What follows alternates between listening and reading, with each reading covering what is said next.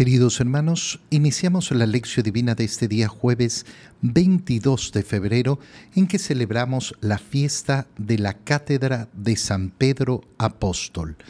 Por la señal de la Santa Cruz de nuestros enemigos, líbranos Señor Dios nuestro, en el nombre del Padre y del Hijo y del Espíritu Santo. Amén. Señor mío y Dios mío, creo firmemente que estás aquí, que me ves, que me oyes, te adoro con profunda reverencia, te pido perdón de mis pecados y gracia para hacer con fruto este tiempo de lección divina. Madre mía Inmaculada, San José, mi Padre y Señor, Ángel de mi guarda, interceded por mí. Hoy celebramos la fiesta de la Cátedra de San Pedro. La cátedra significa la silla donde se sienta el pastor, la sede donde se sienta el pastor, donde se sienta el catedrático, el que enseña. Entonces, al celebrar la Cátedra de San Pedro, lo que estamos celebrando es justamente esa sede apostólica de Pedro, que es la sede de Roma. Por tanto, es un día sumamente importante para rezar por el Papa, para pedir por sus intenciones y para que el Señor lo fortalezca en su misión. En la primera lectura de esta fiesta de la Cátedra de San Pedro, leemos la primera carta de San Pedro Apóstol, capítulo 5, versículos 1 al 4. Hermanos, me dirijo ahora a los pastores de las comunidades de ustedes. Yo, que también soy pastor como ellos y además he sido testigo de los sufrimientos de Cristo y participante de la gloria que se va a manifestar. Apacienten el rebaño que Dios les ha confiado y cuiden de él, no como obligados por la fuerza, sino de buena gana, como Dios quiere no por ambición de dinero, sino con entrega generosa, no como si ustedes fueran los dueños de las comunidades que se les han confiado, sino dando buen ejemplo. Y cuando aparezca el Pastor Supremo, recibirán el premio inmortal de la gloria. Palabra de Dios. La primera lectura en esta fiesta de la Cátedra de San Pedro la tomamos justamente de San Pedro. Es importante eh, recordar ciertos datos, eh, ciertos datos que son fundamentales. ¿Quién es eh, San Pedro? Lo veremos con más profundidad en el Evangelio. Pero San Pedro es el primer papa y por eso sucede eh, y el que continúa en su sede va en la iglesia a ocupar efectivamente el puesto de Pedro. Pedro es superior al resto de los apóstoles. No, no es superior. Eh, es aquel que hace cabeza. El que hace cabeza no es lo mismo que decir el superior. ¿Por qué? Porque es la cabeza visible visible eh, en la, eh, en la iglesia, aquí en la iglesia peregrina, pero la cabeza de la iglesia, lo sabemos muy bien, es Cristo. Pedro desempeñó su labor pastoral en sus últimos años en Roma y murió en Roma. Por tanto, aquel que eh, asume el puesto de Pedro como pastor de la iglesia de Roma es aquel que mm, desempeña la labor de Pedro de ser cabeza visible de la iglesia. ¿Quién es ese? El Papa. Este Papa, el anterior, el que vendrá todos eh, los papas. ¿Quiénes son los papas? Son los obispos de Roma. Eh, el, el, Papa es elegido justamente para eso, para ser obispo de Roma. Y como obispo de Roma es aquel que precede en la caridad a todos, eh, a todos los demás obispos. Por eso tiene una importancia especial. Y entonces las palabras de Pedro, que son preciosas, son dirigidas justamente a ese desempeño de la labor pastoral. Fijémonos cómo en este momento de la carta estamos en el capítulo 5, lo dice de manera textual. Me dirijo ahora a los pastores de las comunidades. Esto es hermoso y bellísimo. ¿Por qué? Porque significa que en esos primeros años de la conformación de la iglesia, estamos en la iglesia primitiva, ya se han ido conformando comunidades con un pastor a la cabeza. que se ha puesto efectivamente con la misión de llevar el rebaño, el pueblo de Dios, con la misión de santificar al pueblo de Dios. Eh, y esto es importantísimo, ¿por qué? Porque desde el inicio, la conformación de la comunidad cristiana tiene una cabeza, pero esa cabeza, cada comunidad, cada diócesis, cada localidad, cada iglesia local va a estar unida. Es una sola iglesia. De esto profundizaremos eh, en el Evangelio. Me dirijo entonces a esos pastores de las comunidades, a esos que han sido puestos en la cabeza de las comunidades. ¿Para qué? Para poderles decir que yo también soy pastor como ellos. Tenemos la misma condición. La diferencia es que yo soy testigo de los sufrimientos de Cristo, yo he sido testigo justamente de la pasión del Señor y también he sido testigo de su gloriosa resurrección, porque yo no tengo que ver la resurrección, la he visto ya, he visto al resucitado. Y entonces eh, da su recomendación, apacienten el rebaño que Dios les ha confiado y cuiden de él. Primera parte importantísima, apacentar el rebaño que se les ha confiado. ¿Cuál es la acción que realiza el pastor para apacentar? ¿Qué significa esto? Bueno, en primer lugar, asegurarse de que el rebaño tenga el alimento necesario. Eso es lo primero. Lo primero, no se puede apacentar si no se le da el alimento necesario. ¿Cuál es ese alimento necesario? Esencialmente la palabra y la Eucaristía. La palabra y la Eucaristía. Esto es lo primero, lo principal, lo que forma verdaderamente eh, la cúspide, lo que no puede faltar de ninguna manera. Todas las demás cosas que va a tener que realizar el pastor están supeditadas a esto. Si el pastor no predica la palabra de Dios, si se dedica a hablar de política, por más que hable de cosas bellísimas y de la justicia social y de las grandes luchas que podemos tener eh, eh, por delante, qué bueno, qué bonito, pero no está cumpliendo lo esencial porque lo esencial no era hablar de política, no era hablar de justicia social, no era hablar de eh, eh, cómo eh, tenemos que relacionarnos unos con los otros, no era hablar del medio ambiente, no era hablar de dilemas sociales, que lo puede hacer, sí, por supuesto.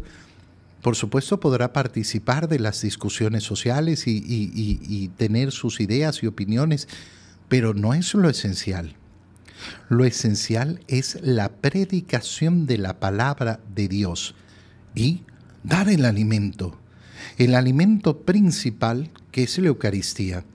Entonces imagínate un pastor que mm, sea, un, eh, sea un obispo, sea un sacerdote, que no predica la palabra de Dios y no celebra la Santa Misa. Entonces no es pastor entonces no es pastor. ¿Por qué? Porque no está alimentando al rebaño. Eh, apacentar el rebaño tiene como medida principal la alimentación de ese rebaño. En segundo lugar, cuidándolo. Cuiden de él. Cuidar de él será efectivamente cuidar que sigan siendo rebaño del Señor. Cuidar de él implica todos los cuidados por eso el pastor tendrá que cuidarlos en primer lugar de los enemigos. ¿Qué hace el pastor? Estar vigilando que no vengan depredadores a atacar al rebaño. Y entonces será un vigilante, un custodio. ¿Un custodio de qué en este caso? De la fe. De la fe que tiene este rebaño. Y por tanto tendrá que efectivamente custodiar la recta doctrina. Hoy en día eh, en la iglesia sucede que muchos hablan, ¿no? Ay, eh, es que la verdadera doctrina es eh, la tradicionalista y otros en cambio están en el lado progresista. hermano mío, ni lo uno ni lo otro. La recta doctrina, la recta doctrina. La recta doctrina es siempre la que tenemos que cuidar la recta doctrina sin caer en ideologizaciones. No es que tenemos que ser progresistas e innovar en todo. Eh, hermano mío, no, no, no es. No es lo propio de la iglesia porque la iglesia siempre mantiene la recta doctrina. Y ser intolerante a cualquier tipo de cambio, porque todo tiene que hacerse como se hacía hace 500 años atrás, tampoco, tampoco. Eh, hay que tener la recta doctrina, que es, eh, es sencillo. No, no es sencillo requiere efectivamente el discernimiento del buen pastor, de ese que efectivamente alimenta al rebaño y lo cuida. Y de ahí continúa San Pedro diciendo, no como obligados, no como obligados, sino de buena gana. De buena gana, ¿por qué? Porque esto es lo que ha querido el Señor para ustedes. Me pasó justamente el día de ayer eh, que me estaba atendiendo eh, una, eh, una, persona por un problema, por un problema fisiológico y, me pregunta, ¿y, a usted le gusta esto de ser sacerdote? Eso es lo mejor del mundo. Lo mejor del mundo, ser sacerdote. No, no hay cosa mejor. No hay dicha más grande que ejercer el sacerdocio y haber sido elegido por el Señor para esto para poder alimentar al pueblo de Dios, para cuidar al pueblo de Dios. Y, no se hace entonces por obligación, sino de buena gana, porque eso es lo que Dios quiere, no por ambición de dinero, no, no, no, no, no, no, no estamos, eh, no estamos en el sacerdocio ni en el episcopado para llenarnos los bolsillos de dinero. ¿Por qué? Porque el Señor lo que dice, eh, perdón, San Pedro, eh, y a través de él, el Señor lo que dice es la recompensa, la recompensa la dará el pastor supremo. La vida inmortal, el premio inmortal de la gloria. Esto es lo que anhela el verdadero pastor. Si un pastor, en cambio, está deseoso de los bienes materiales, de la plata, eh, eh, eh, lógicamente no va a ser un buen pastor. Y de esto lamentablemente vemos mucho y lo veremos siempre. ¿Por qué? Porque el dinero siempre va a ser una gran tentación para muchos. En el Evangelio, leemos el Evangelio de San Mateo, capítulo 16, versículos 13 al 19. En aquel tiempo, cuando llegó Jesús a la región de Cesarea de Filipo, hizo esta pregunta a sus discípulos. ¿quién dice la gente que es el Hijo del Hombre? Ellos le respondieron, unos dicen que eres Juan el Bautista, otros que Elías, otros que Jeremías o alguno de los profetas. Luego les preguntó, ¿y ustedes? ¿Quién dicen que soy yo? Simón Pedro tomó la palabra y le dijo, Tú eres el Mesías, el Hijo de Dios vivo. Jesús le dijo entonces, Dichoso tú, Simón, hijo de Juan, porque esto no te lo ha revelado ningún hombre, sino mi Padre que está en los cielos. Y yo te digo a ti, que tú eres Pedro, y sobre esta piedra edificaré mi iglesia.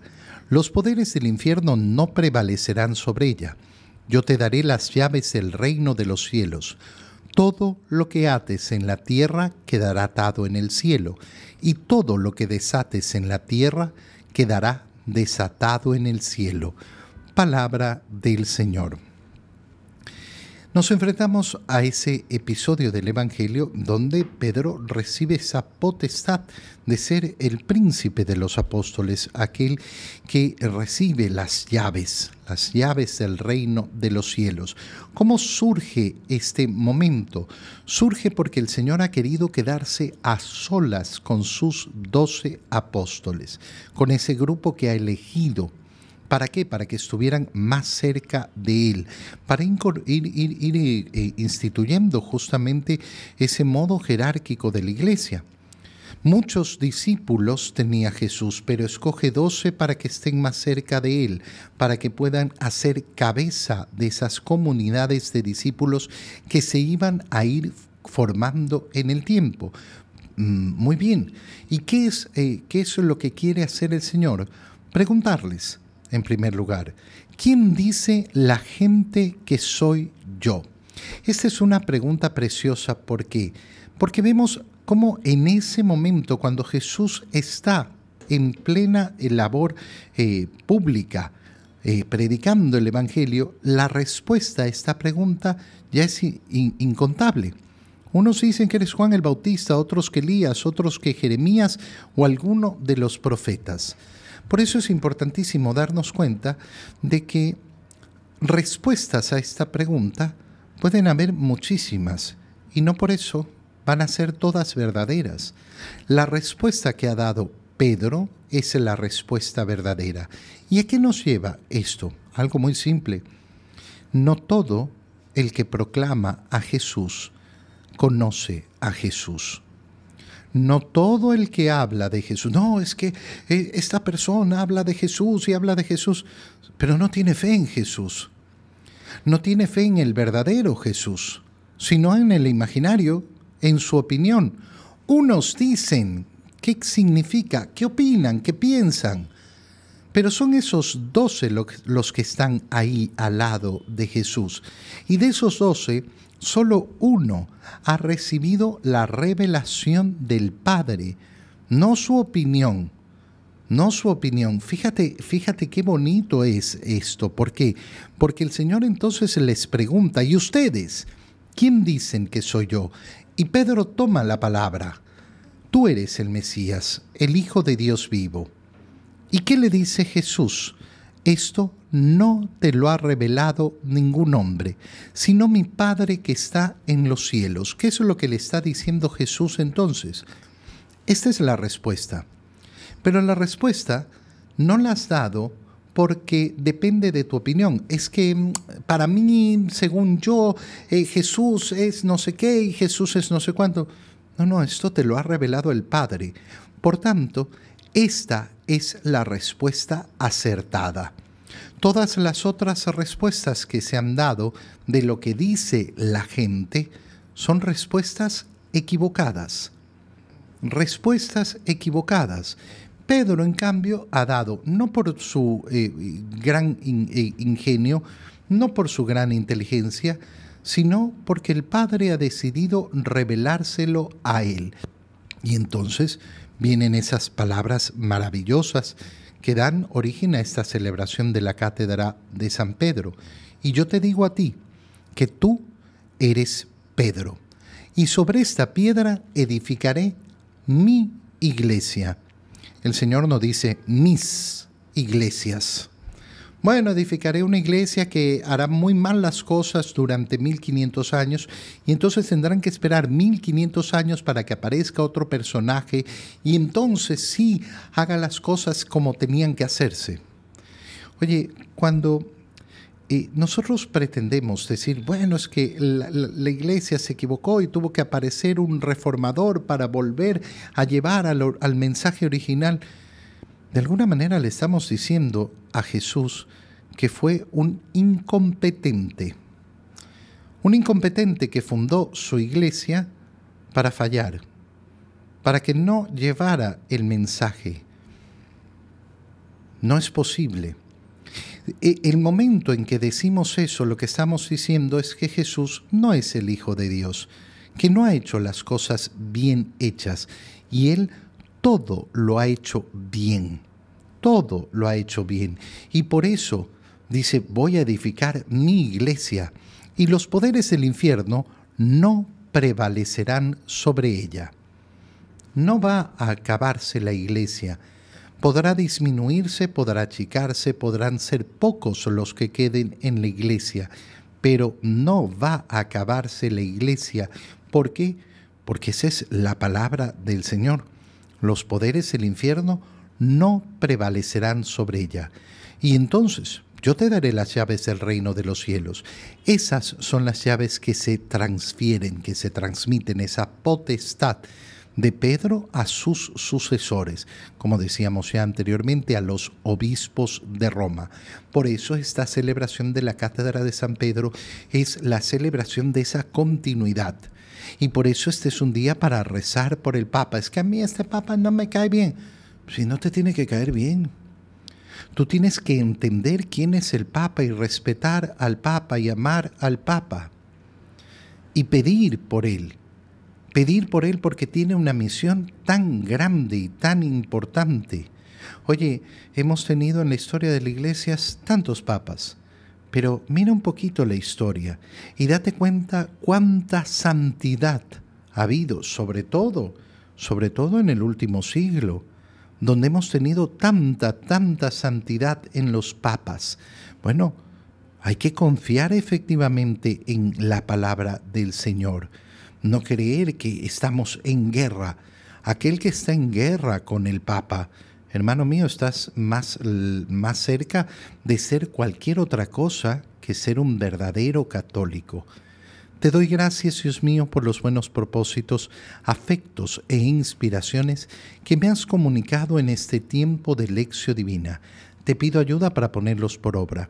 Madre mía Inmaculada, San José, mi Padre y Señor, Ángel de mi guarda, interceded por mí. María, Madre de la Iglesia, ruega por nosotros. Queridos hermanos, os reciban mi bendición en esta fiesta de la Cátedra de San Pedro, en el nombre del Padre, y del Hijo, y del Espíritu Santo. Amén. Un muy feliz día para todos.